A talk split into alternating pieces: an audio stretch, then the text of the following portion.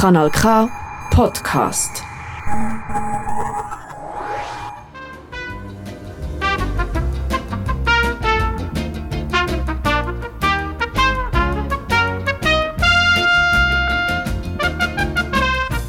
Das ist Radio Silbergrau, wo dir auf Berner Rabe, im Aargau auf Kanal K und auch bei Radio Chico gehört. Selbstverständlich könnt ihr uns auch Tag und Nacht im Internet auf radiosilbergrau.ch hören. Ich begrüße euch zur Magazinsendung. Ich heiße Susanne Hofer und führe euch durch die heutige Ausstrahlung. Heute hört ihr vier Beiträge mit ganz unterschiedlichen Themen. Zuerst haben wir den zweiten Teil vom Berner Patrizier Alfred von Roth. Nachher gehört der weitere Gespräch zum Thema Nähe und Distanz. Der dritte Beitrag ist eine Spurensuche über Volkslieder. Und als letztes kommt dann noch unsere Rubrik «Was macht eigentlich?».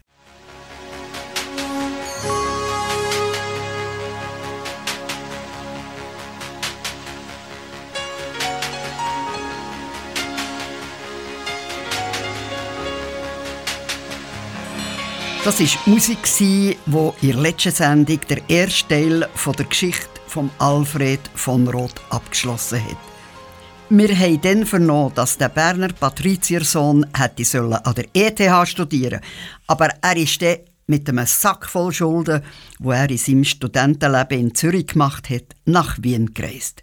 Er hat immer wieder Menschen gefunden, die ihm weitergeholfen haben und so ist er in verschiedene Kriege gezogen ist verletzt worden und kommt schlussendlich himpend wieder zu Bern an.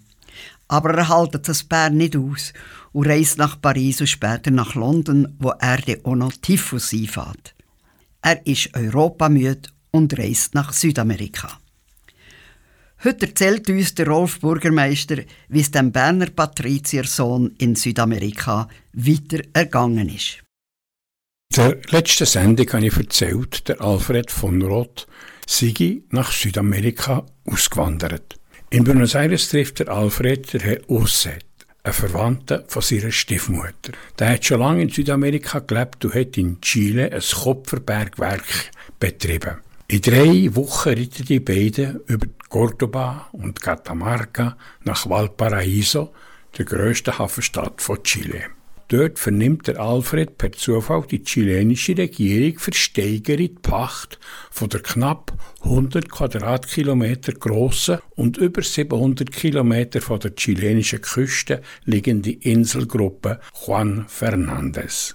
Sein Freund Osse oder Schweizer Konsul Zürcher raten ihm ab, mitzubieten. Aber er stiert durch, geht zum Intendant, wie er schreibt, go antichambrieren überkommt prompt der Zuschlag. Gerade viele Chilenen werden sich kaum gerissen haben um die gottverlassene Inselgruppe, wo früher ein schreckliches Gefängnis war und wo zur Zeit vom Alfred nur von ein paar Fischer und Holzfäller bewohnt ist. In Chile kennt man die Inselgruppe als Robinson-Insel.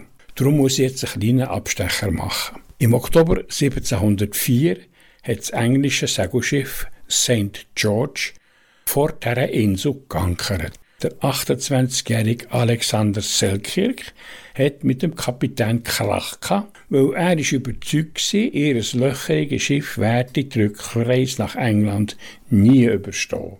Was dann später tatsächlich auch eingetroffen ist, das Schiff ist untergegangen.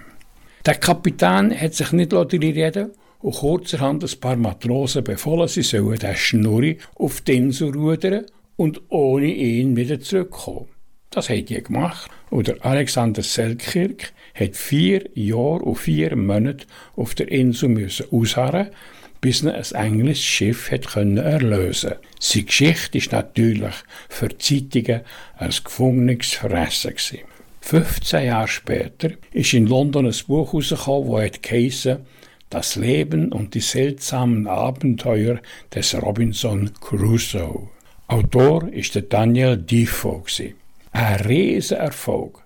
Für die Leserschaft ist klar, der Defoe hat die bekannte Geschichte von Alexander Selkirk als Vorlage genommen. Drum der Name Robinson Insel. Heute fliegt man von Santiago in etwa zwei Stunden nach Juan Batista, dem grössten Ort der Inselgruppe.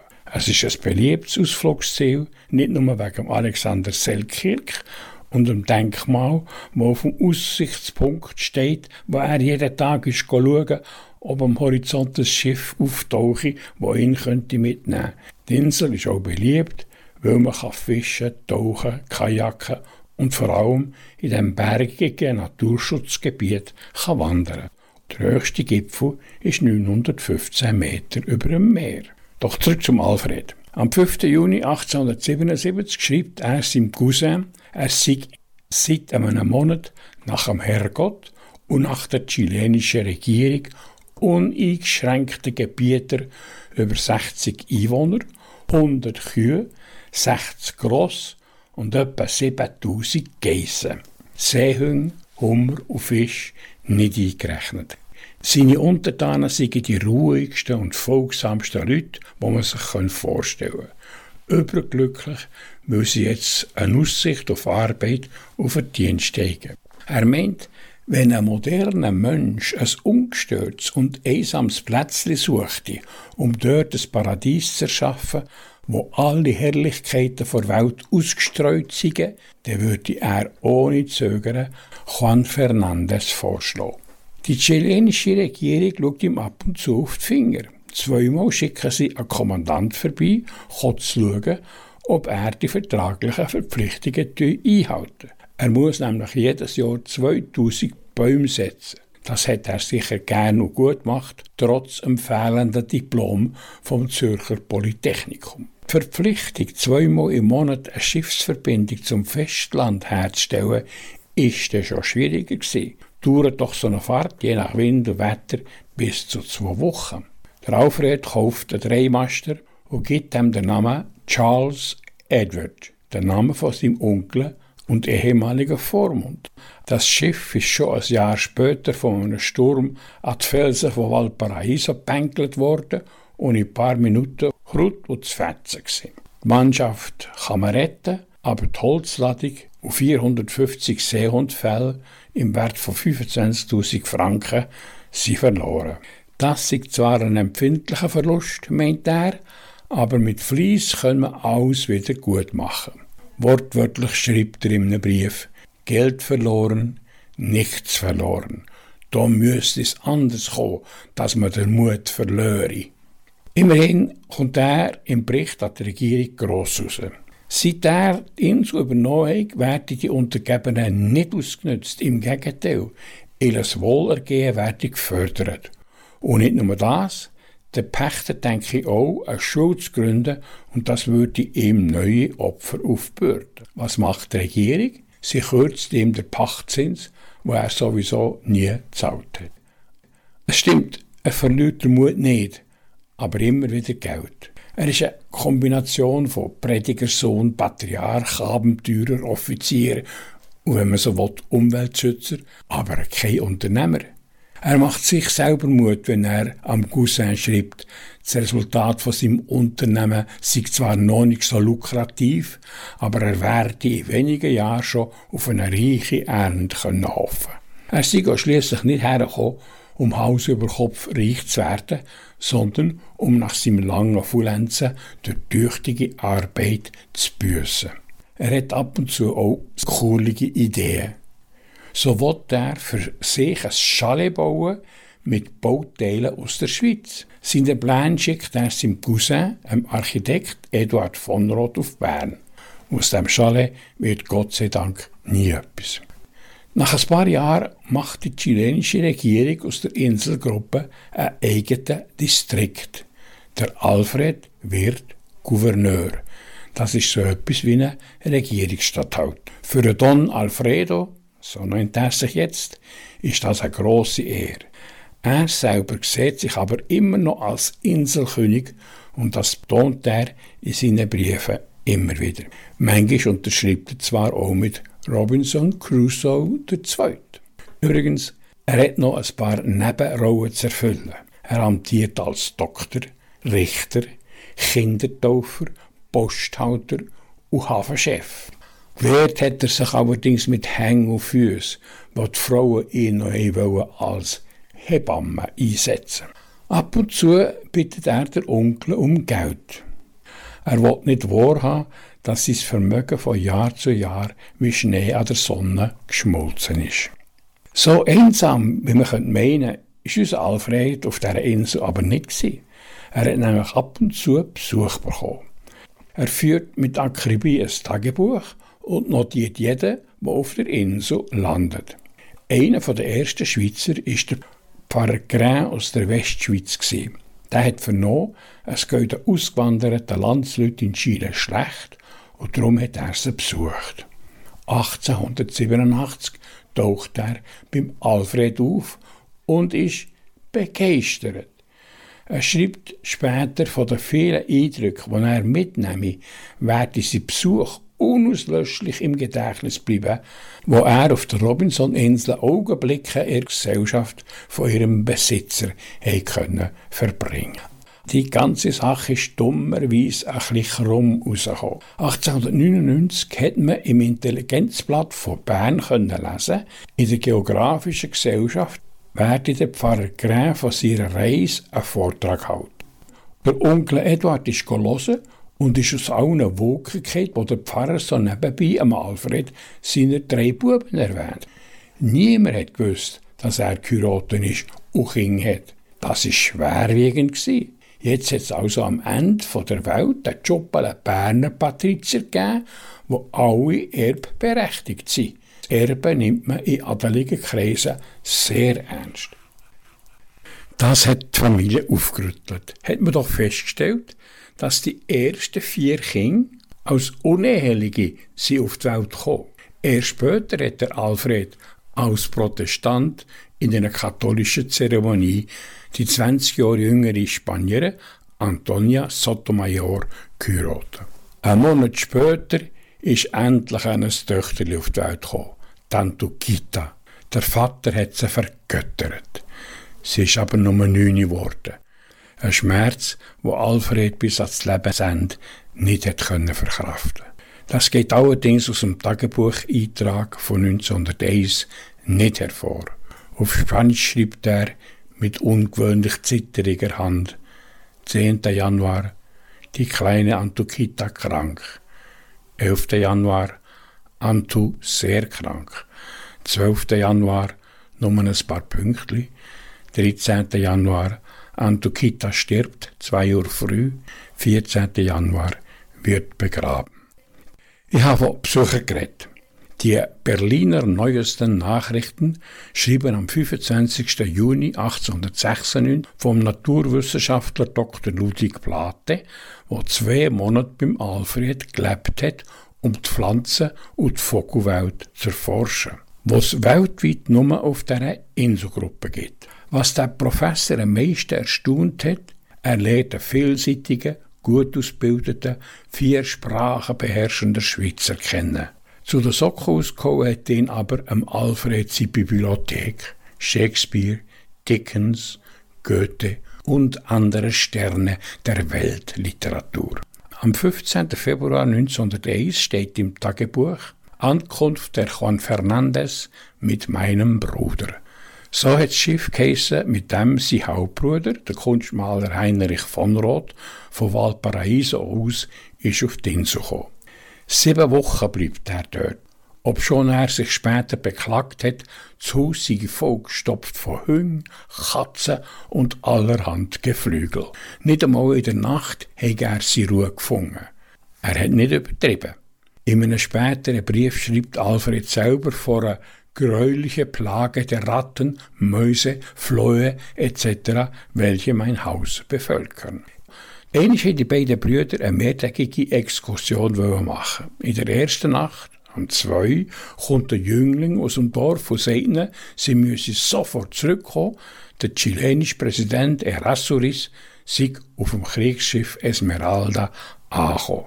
Drei Tage ist der Präsident auf der Insel geblieben und jeden Abend hat Bordkapelle zum Tanz aufgespielt. Der Präsident ist ja gut und recht, aber am meisten freut ihn der Besuch von seiner Cousine Cecile, von der ich in der vorletzten Sendung berichtet habe. Es ist die, die fünf Jahre später Mutterseelen alleine eine Weltreise gemacht hat und nach ihrer Rückkehr darüber ein 700-seitiges Buch geschrieben hat. Bei Alfred und seiner Familie bleibt sie nur sieben Tage. Sie hat von ihrem Cousin wissen, ob er sich echt zu Bern wieder würde zurechtfinden Nie und nimmer, sagt er. Aber eins möchte ich noch einiges hören. Die schönen, grossen Münsterglocken. Er würde rennen wie ein kleines Kind. Das halbe Dorf begleitet Cecil mit Abschiedsgeschenk zum Schiff. Den beiden fällt es schwer. Wissen sie doch, es ist ein Abschied für immer. Und das ist es gewesen. Drei Monate später ist Alfred von Roth, 62-jährig, gestorben. Nicht einmal im Grab hat er seine Ruhe gefunden. Am 27. Februar 2010 ist die Insel von einer drei Meter hohen Flutwelle zerstört worden. Auch der Friedhof oder mit sein Grab. Das ist der letzte Beitrag über Alfred von Roth und sein abenteuerliches Leben, wo der Rolf Bürgermeister erzählt hat.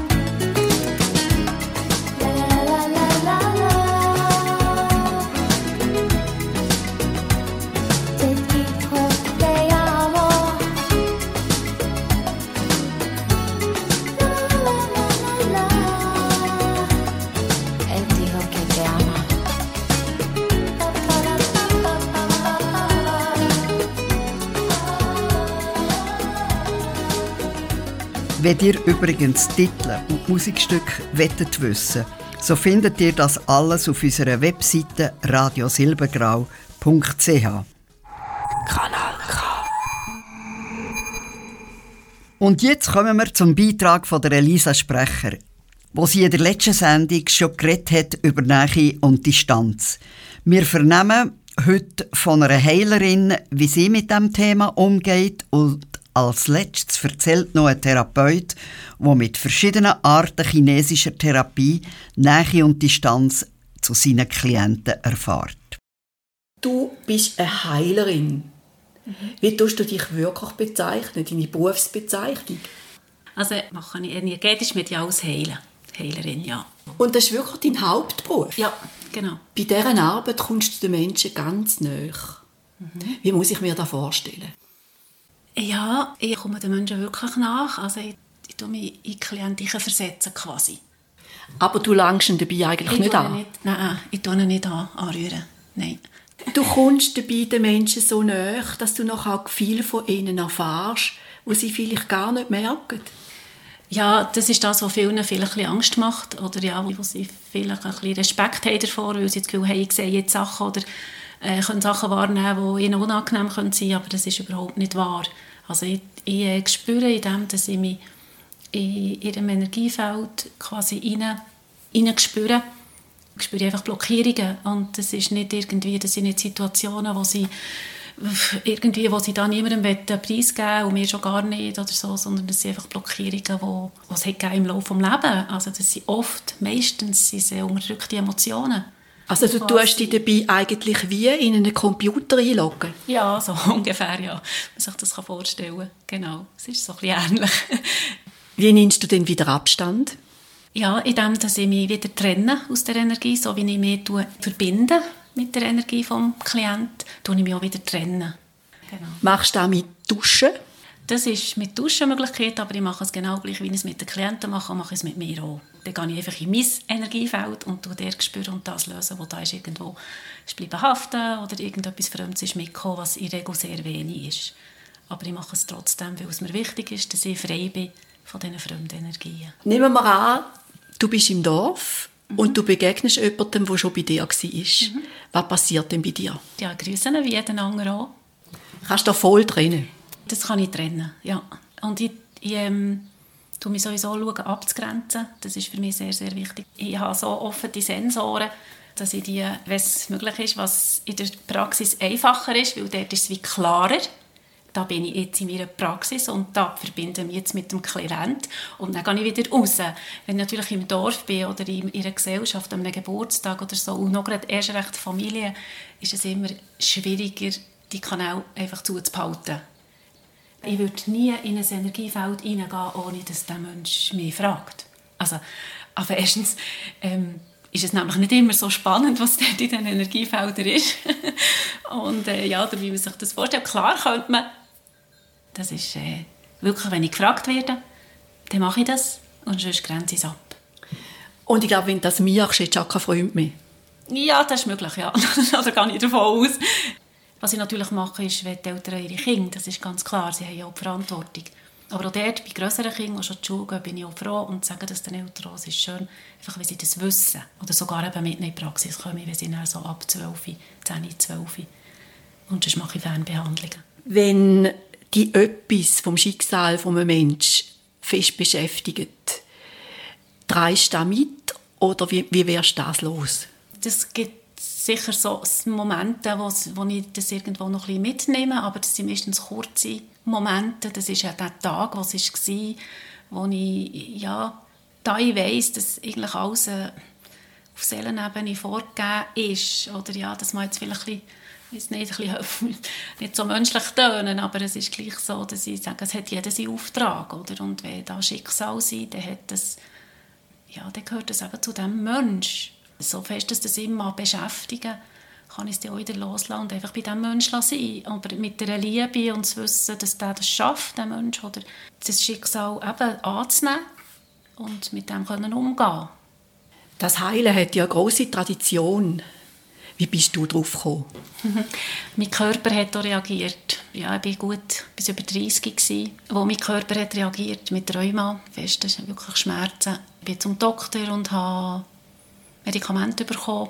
Ich habe aber mal gewusst, das kann es nicht sein. Ich äh, möchte jetzt nicht ein Leben lang Medikamente nehmen und habe mich ja, eigentlich von den Medikamenten weg entschieden in die alternative Medizin und bin so geführt worden ja, in, das, in die Energie hinein. Also ich habe mal mit einer Frau geredet, die energetisch arbeitet und das hat mich so gepackt. Der hat dann meinen Weg angefangen und habe dann gemerkt, dass ich mit dem Tensor Pendel arbeiten kann, dass das einfach funktioniert.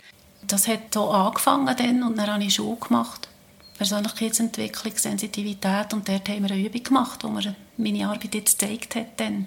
Das war der Anfang, dann bin ich auch noch so völlig durcheinander von dieser Erfahrung. Aber dann habe ich mich vor geistigen Welt führen von meinen, ich sage gerne, das ist mein Team, mein unsichtbares Team, aber fühlbares Team. Ja, bin da, wo ich jetzt bin und habe schon ganz vielen Leuten helfen Angst macht es dir nie? Nein, da wird jemand gefragt. Nein, Angst habe ich, glaube ich, nie wirklich gehabt. Ich habe immer im Vertrauen gewusst, dass, das, ja, dass es richtig ist. Dass ich, dass ich mich hergeben darf. Und Angst, das zu machen, Nein, eher, ich bin mehr so gespannt und auf dem Forststrang. so. Aber ja, wenn man so mit Energien arbeitet, das kann schon sein, oder? Dass, dass man da Sachen begegnet, die vielleicht nicht so schön sind. Und da bin ich dann manchmal noch dankbar, dass ich nicht wahnsinnig hellsichtig bin. Ich bekomme schon auch Bilder, aber ich sehe nicht alles. Und da habe ich ja schon bekommen, es ist, es ist gut, es ist manchmal besser, wenn man nicht alles sieht. also hast du quasi einen natürlichen Schutz? ja, ja, genau. Das kann man so sagen, natürlicher Schutz, genau. Ja. Es braucht wahrscheinlich schon noch Mut, zu gehen.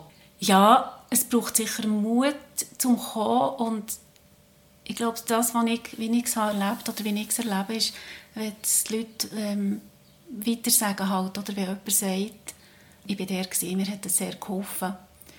Das ist ja für mich die einzige Werbung, die ich, die ich mache. Das ist nur Mund zu Mund. Und dann werden die Leute schon aufmerksam. Und manchmal, wenn das sonst nicht mehr hilft, ja, haben sie dann manchmal wirklich auch den Mut und zu kommen. Und viele sagen manchmal, wenn sie, ich habe schon gehört, äh, dass sie haben gesagt, Jeans, das ist ja gar nicht so schlimm, die ist ja ganz normal. Der Philipp ist TCM-Therapeut und macht Akupunktur, Duena-Massage und schafft mit Kräutern und Qigong.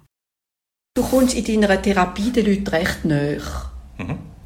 Körperlich, aber auch, die erzählen dir einen Haufen. Mhm. Wie wirst du da wieder los? Wenn der Patient draußen ist, nehme ich Abstand, also ich, ich lasse ihn gehen.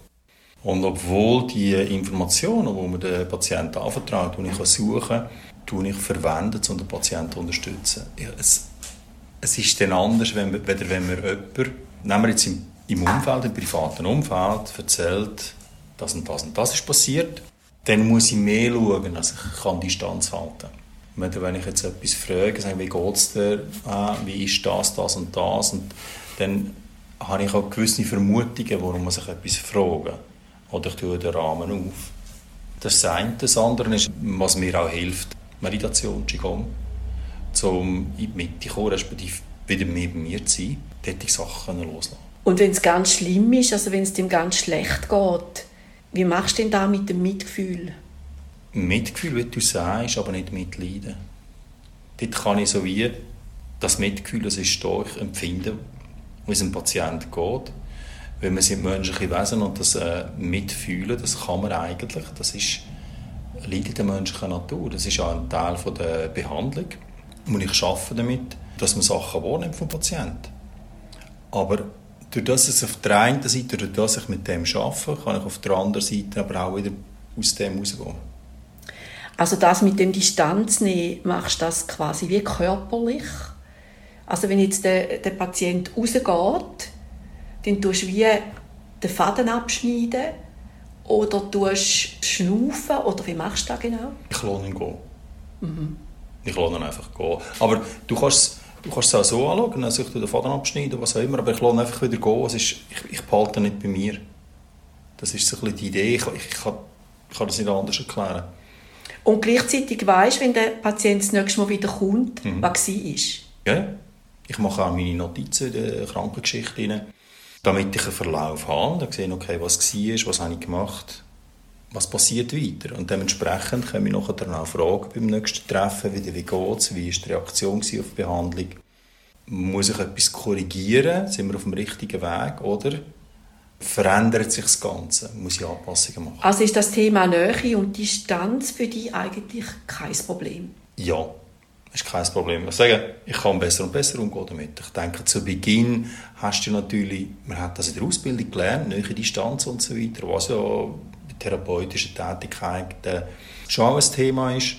Und ich denke, man tut sie immer verfeinern, oder? Ich sage jetzt, je nachdem, wenn du willst, Distanz behalten auch, dass du, ist die Schwierigkeit, dass du nicht schroff oder abweisend erscheinst.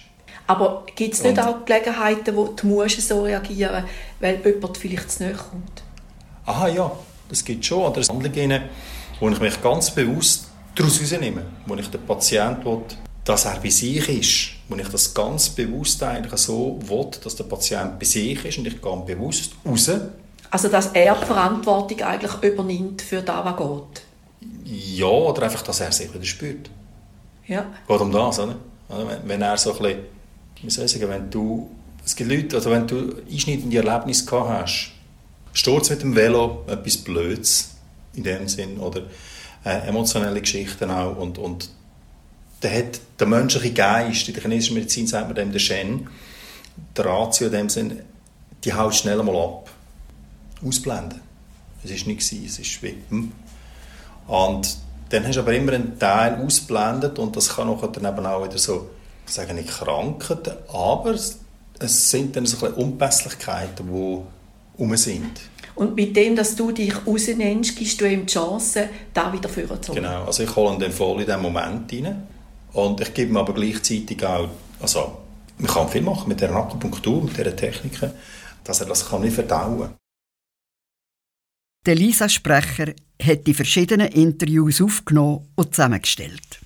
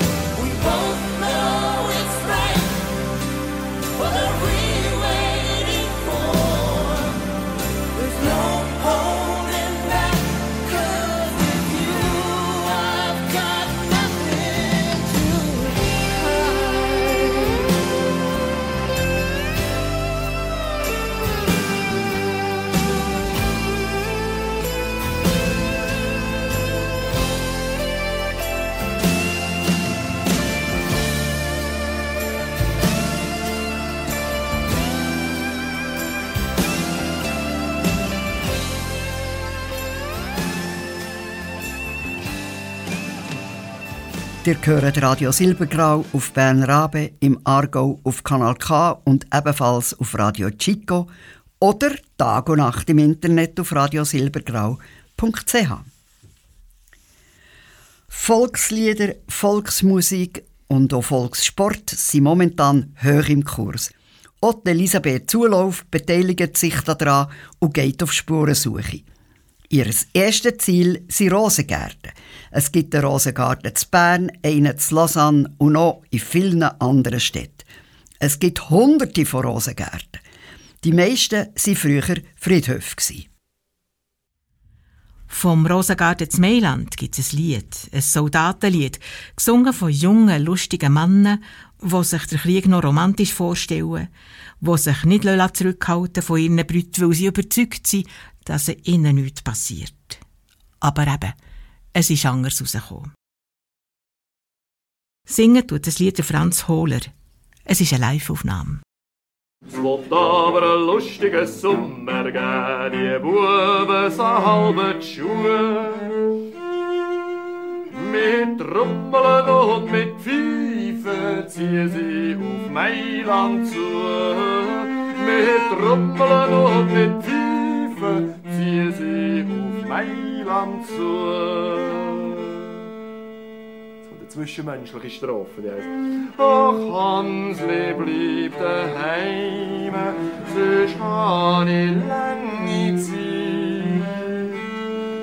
Was willst du in dem Mailand, das ist doch gar so weit. Was willst du in dem Mailand, das ist doch gar so weit ein typisch männlicher Satz heißt. Und wenn das Mailand weiter wär, viel hundert Stunden von hier, mit Trüppeln und mit Pfeifen, weil jetzt die Buben ziehen. Mit Trüppeln und mit Pfeifen, weil jetzt die Buben ziehen. Wenn's aber ein lustiger Sommer gibt, pet's kein Bub bis im Schatz. Im Rosengarten zu Mailand hat's noch der Menge Platz. Im Rosengarten zu Mailand hat's noch der Menge Platz. Das Lied ist für die Landesausstellung 1914 geschrieben worden. Es ist nicht als lustiges Sommerlied gedacht.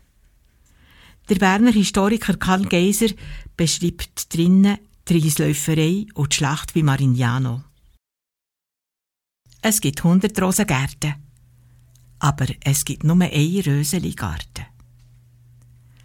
Der Röseligarten ist eine Sammlung von Volksliedern, herausgegeben vom Otto Vogrejerz, rausgekommen im Franke Verlag Bern, mit Holzschnitten verziert vom Rudolf Münger. Das erste Bändchen mit 25 Liedern ist 1907 herausgekommen. Fünf andere kommen dazu. Wieso die Sammlung entstanden ist, heisst es im Vorwort vom Otto Vogrejerz.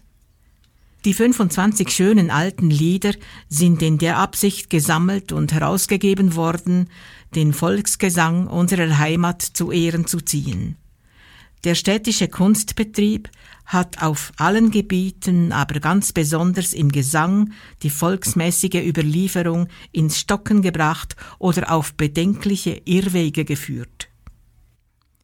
Der Gegensatz von Kunstlieder zu Volkslieder hat es gegeben. Die Kunstlieder sind in der besseren Gesellschaft gepflegt worden und darum auch aufgeschrieben. Die Volkslieder leben in der Überlieferung.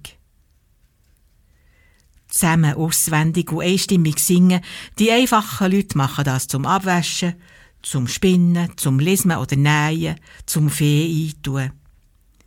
Lobe, lobe, komm, sa, sa, sa. So rufen die der Kühe. Und bei Weihnachten singt der Obersender Alpsagen durch den Milchtrichter. Die einfachen Melodien sind nachhaltig. Sie haben die Schweizer Söldner in fremden Diensten melancholisch gemacht, so dass sie desertiert sind. Schweizer Krankheit oder Heimwehsucht hat das geheissen. Das Singen von Heimatliedern ist den Soldaten verboten worden. Sogar Schweizer Kühe, die exportiert worden sind, haben reagiert, wenn er der Sen gerufen hat. Sie werfen augenblicklich den Schwanz krumm in die Höhe, zerbrechen alle Zäune und sind wild und rasend, schrieb 1798 der Arzt Andreas Hofer. 1798. Die Jahrzahl bringt uns zurück in die Röseligartenlieder, und zwar zum Frau Brunnenlied. Geschrieben hat sie Burgdorfer Kanonier nach der verlorenen Schlacht auf dem Breitfeld, wo Bern gefallen ist. Ich stelle mir vor, wie der Kanonier nach dieser Schlacht Burgdorf zustapft, mit einer Wut im Bauch auf einen General, auf die Offizier, die desertiert sind, auf Bern, und dabei hat er seine Hauptstadt gern und ist neben der Wut auch traurig. Ihm geht das Lied von den Kohlberger Grenadieren durch den Kopf.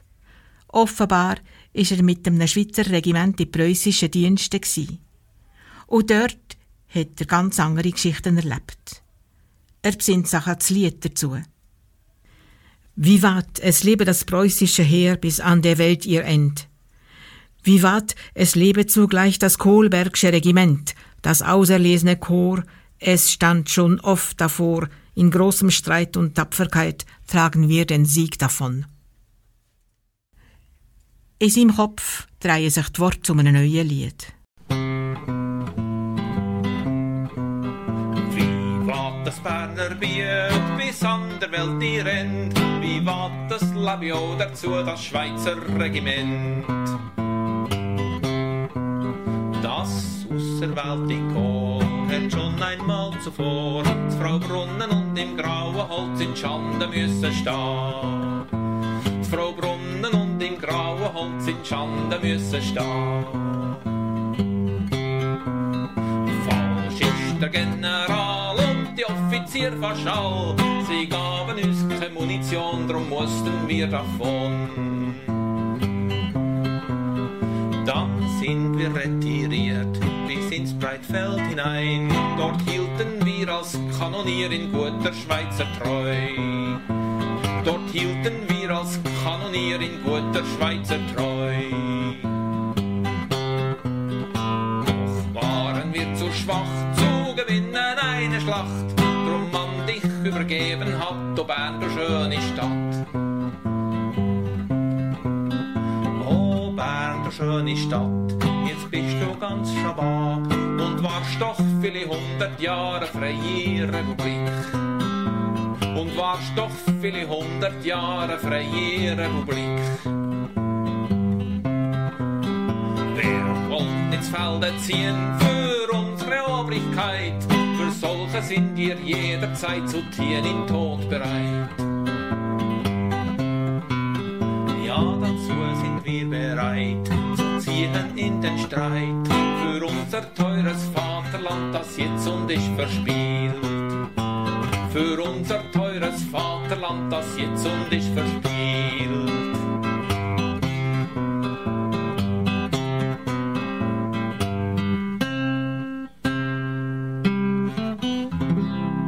Es ist kein elegantes Lied geworden. Das Burgdorf auf der Schützenmatt hat der Kanonier seinen Kollegen vorgesungen und die haben sofort mitgeholfen. Alle haben doch ihr Bernbiet gern gehabt und allen war es elend in dieser neuen Situation. Heute kennt das Lied niemand mehr. Es ist kein Hit geworden. Die Soldaten haben sicher mitgenommen auf den Heimweg, aber die Verbreitung vom Frau Brunnenlied «Vivat das Berner Biet» ist klein geblieben. Es schafft es nicht in eine Soldatenstube oder an einen Wirtshaustisch und schon gar nicht in eine Spinnstube. Aber es schafft es bis in Röseligarten und bekommt dort ein Denkmal als Andenken an eine Zeit, wo Bern nicht eine gute Falle gemacht hat. An eine Zeit im Wandel. Das letzte Lied im Beitrag von Elisabeth Zulauf, Vivat, das Bernbiet, hat der Urs Hostetler vorgetragen. Von dem Wandel erzählt Elisabeth Zulauf das nächste Mal. Sie stellt uns dann noch ein neues Lied aus dem Rösaligarten vor. Kanal K. Kanal K. Und bereits kommen wir zu unserer Rubrik «Was macht eigentlich?». Da recherchieren wir, wie ein Beruf einmal geheissen hat und wie er heute heisst. Es geht um einen Tontechniker, der heute eben ein Audiotechniker ist geworden. Der Roland Schmid war früher beim Radio DRS Tontechniker. Heute ist er bei Radio Silbergrau der Chef der Technik. Sein Wissen ist unbezahlbar. Wir hören Geschichten von einem Beruf, der sich unglaublich verändert hat. An der Susanna Ries erzählt er, wo der Beruf vom Tontechniker heute als Audiotechniker steht. Roland, wie hat sich der Beruf vom Radiotechniker geändert? Ja, da kann ich nur mal sagen, massiv. Anfangs 70er Jahre habe ich meine Stelle als Audiotechniker im Studio Bern angefangen. Und dort haben wir noch, sagen wir mal ganz sinnlich, mit Band, Sherry, Klebband so Beiträge montiert, zusammengestellt, zusammengeschnitten. Und jetzt, heute ist es als digitalisiert. Das heisst, man ist ein bisschen weiter Informatiker. Also, man muss von dem einfach auch etwas verstehen. Weil jetzt äh, läuft alles quasi mit Tastatur, Maus und Bildschirm. Was ist denn heute die Voraussetzung für einen Radiotechniker?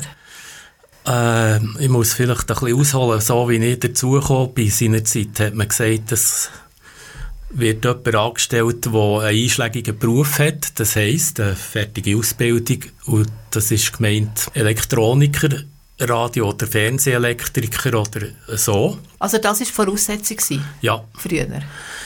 Die Schulen, die es heute gibt, die Audio-Videoschulen, die hat es dann noch nicht gegeben. Ich habe noch eine Kollegin von Deutschland, die so zu uns ist gekommen, die einen Abschluss hatte dort. Und heute stellen sie solche Leute ab, die die Ausbildung schon abgeschlossen haben. Dann müssen sie nicht so wie bei mir oder wie bei uns, wo wir dann seinerzeit angestellt worden sind, im Studio nachher noch die Ausbildung machen.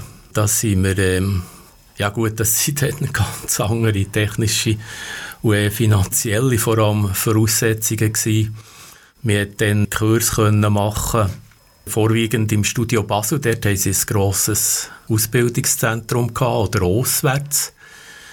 Zum Teil mehrtägige mit Hotelübernachtungen. Das wäre heute völlig undenkbar, eben weil man jetzt via anderen Wege einsteigt. Man muss die Ausbildung schon haben, dass man in einem Radiostudio arbeiten kann. Wie hast du den Wechsel erlebt vom Schneiden, Zusammenkleben, Zusammenstellen von Sendungen gegenüber heute mit der Digitalisierung? Was ist für dich das Schwierigste gewesen? Ja, schwierig kann man nicht sagen. Man ist einfach dort reingerutscht. Das ist etwas ganz anderes von einer rein mechanischen, handwerklichen, bisschen sinnlichen Arbeit mit eben dem Band. Schneiden, in die Finger nehmen, zusammenfügen, zusammenkleben. Nachher das Ganze elektronisch schneiden. Ist einfach, man kommt rein und man lernt das. Die deutschen Kollegen, die das dann schon hatten, die Digitalisierung, also auf digital umgestellt sind, die haben gesagt, man ist wesentlich schneller elektronisch schneiden. Wäre jetzt Aber, meine Frage Ihr äh, werdet es dann sehen, beim Bandschneiden man eben gesagt, zu 5 Grad sein. Und jetzt äh, hat man eben die Möglichkeit, ein bisschen zu dökterlen, noch ein bisschen den Schnitt ähm, wieder rückgängig machen, ein bisschen anders oder eine bisschen andere Abmischung und so. Ja, heute haben wir da einen Laptop, wo wir da unser Gespräch aufzeichnen und dort äh, haben wir die Möglichkeit, hier Howie zu spielen oder Delay-Effekte zu machen für Musik oder X-Effekte, dass es tönt wie eine Kirche, wie in wie eine Telefonkabine. Das hat man früher so mit grossem Aufwand einfach mit zusätzlichen Geräten machen können. Mir ist etwas in den Ohren geblieben. Du hast gesagt, zweimal, früher war es sinnlich gewesen, oder sinnlicher gegenüber heute, wo alles digitalisiert ist. Traurst du dem nach? Ja, also sinnlicher einfach für rein vom Handwerklichen. Ja. Nein, ich traue dieser Zeit eigentlich nicht nach. Also die Möglichkeiten, die man heute hat, sind absolut immens. Ich habe auch noch so Studioführungen gemacht und da habe ich den Leuten gesagt, so eine grössere Regie, wo man Hörspiel macht, das kostet ungefähr so wie ein Einfamilienhaus, die ganze Einrichtung. Das ist ja und, wahnsinnig. Und heute, ähm, also so wie wir jetzt hier ausgerüstet sind mit einem Pult, wo kaum 200 Franken kostet und einen Laptop, äh, wo ein Aufnahmeprogramm drin hat, ein Schnittprogramm, das kommt man unter 1000 Franken schon bereits über. Mit dem Mikrofon zusammen sogar. Und dann kann man schon mal etwas machen. Natürlich nicht so feudal wie in einem Radiostudio, das ist ganz klar. Ja, aber hat es dann auch Stellen gekostet? Also ich kann mir vorstellen, dass man früher mehr Personen angestellt hat und auch mehr Zeit gehabt hat, also nicht so unter Zeitdruck war. Wie ist das heute? Also Ja. hast du das noch erlebt, wo man gesagt hat, dich braucht es nicht mehr und dich braucht es auch nicht mehr, weil jetzt ist alles digitalisiert? Ja, gerade so brutal jetzt gerade nicht. Nein, es ist ganz total etwas anderes jetzt. Schon weil die Finanzen auch nicht mehr so sind wie dann mal. Also früher, wir in der Kantine einen grossen runden Tisch gehabt, dort sind wir Programmleute, also die, die das Programm machen, die Idee haben dazu und wir realisieren es. Haben dort so Entwürfe gemacht von Sendungen oder plötzlich sind Ideen auf den Tisch gekommen. Das machen wir, jawohl. Und heute wäre es rein vom Finanziellen her undenkbar, irgendetwas so zu machen. Eine grosse Kiste, wirklich eine grosse Kiste auf die Beine stellen.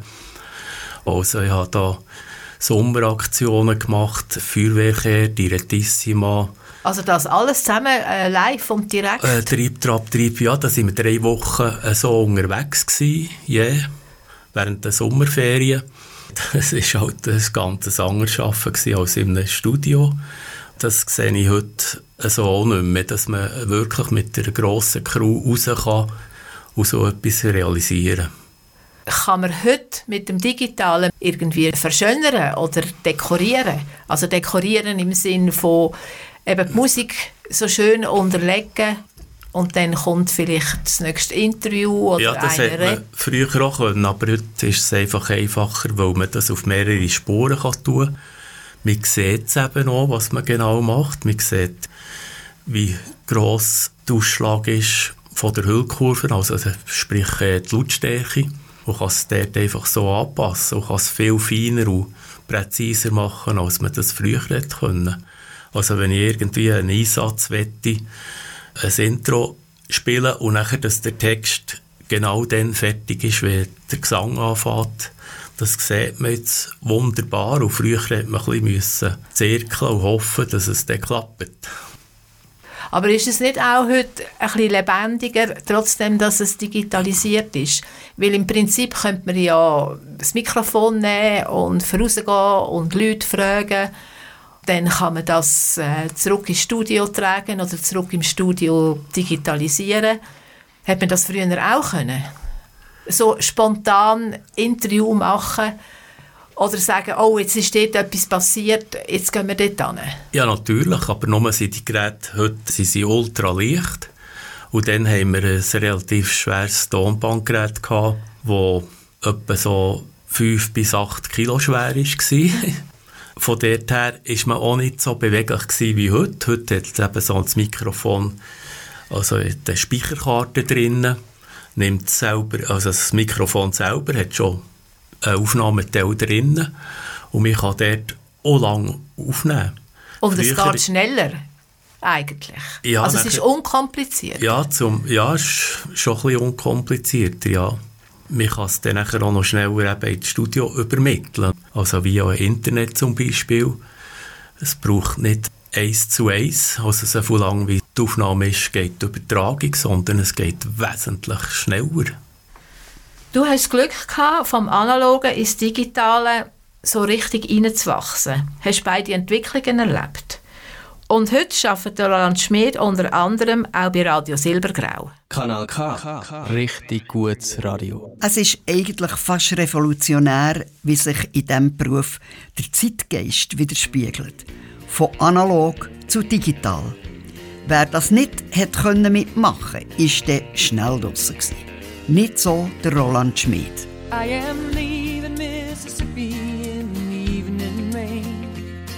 These Delta towns wear satin gowns in a high beam frame.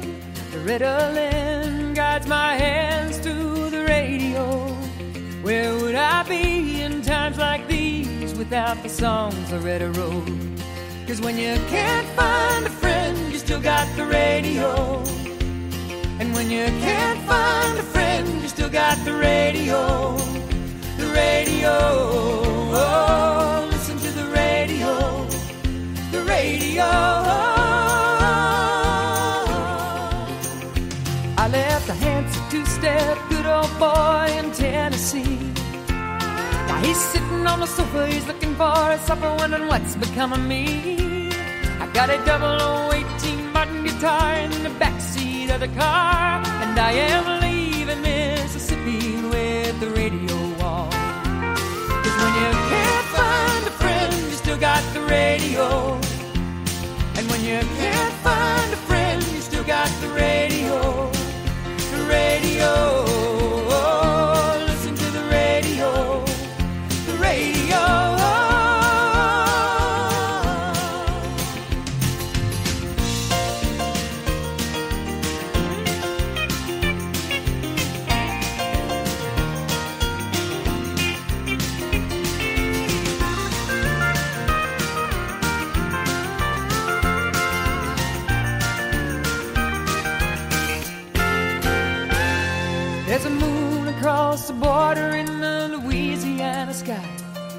Smell the Pontchartrain, I hear silver wings, and in a way Merle Haggard fly.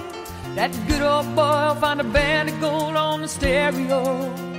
Hey, then my mama's gonna call and say, Where's she gone? And he'll say, Down the road with the radio on. When you can't find a friend, you still got the radio. And when you can't find a friend, you still got the radio. The radio.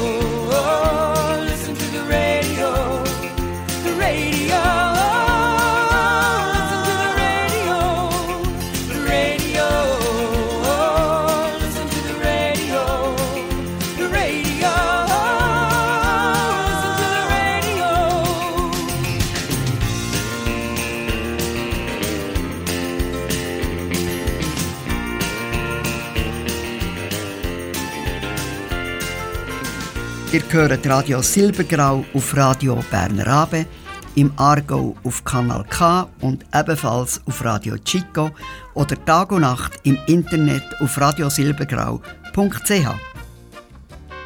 Schon wieder ist eine Stunde vorbei und wir sind am Schluss unserer Sendung. Mitgemacht haben in der Redaktion Margarita Beiner und Susanne Ries. In der Technik waren Roland Schmid und Christine Müller. Die Musik ausgelesen hat Erika Oesch und Susanne Hofer hat nach der Sendung geführt. Ich freue mich, wenn ihr ja wieder im August unsere Sendung hört. Habt eine gute Zeit.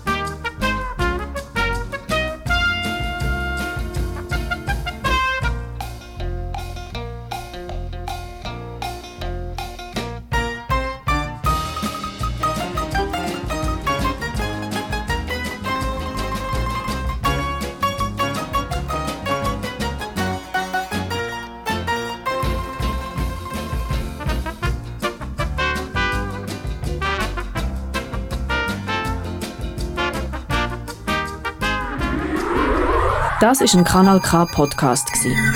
Jederzeit zum Nachhören auf kanalk.ch oder auf deinem Podcast App.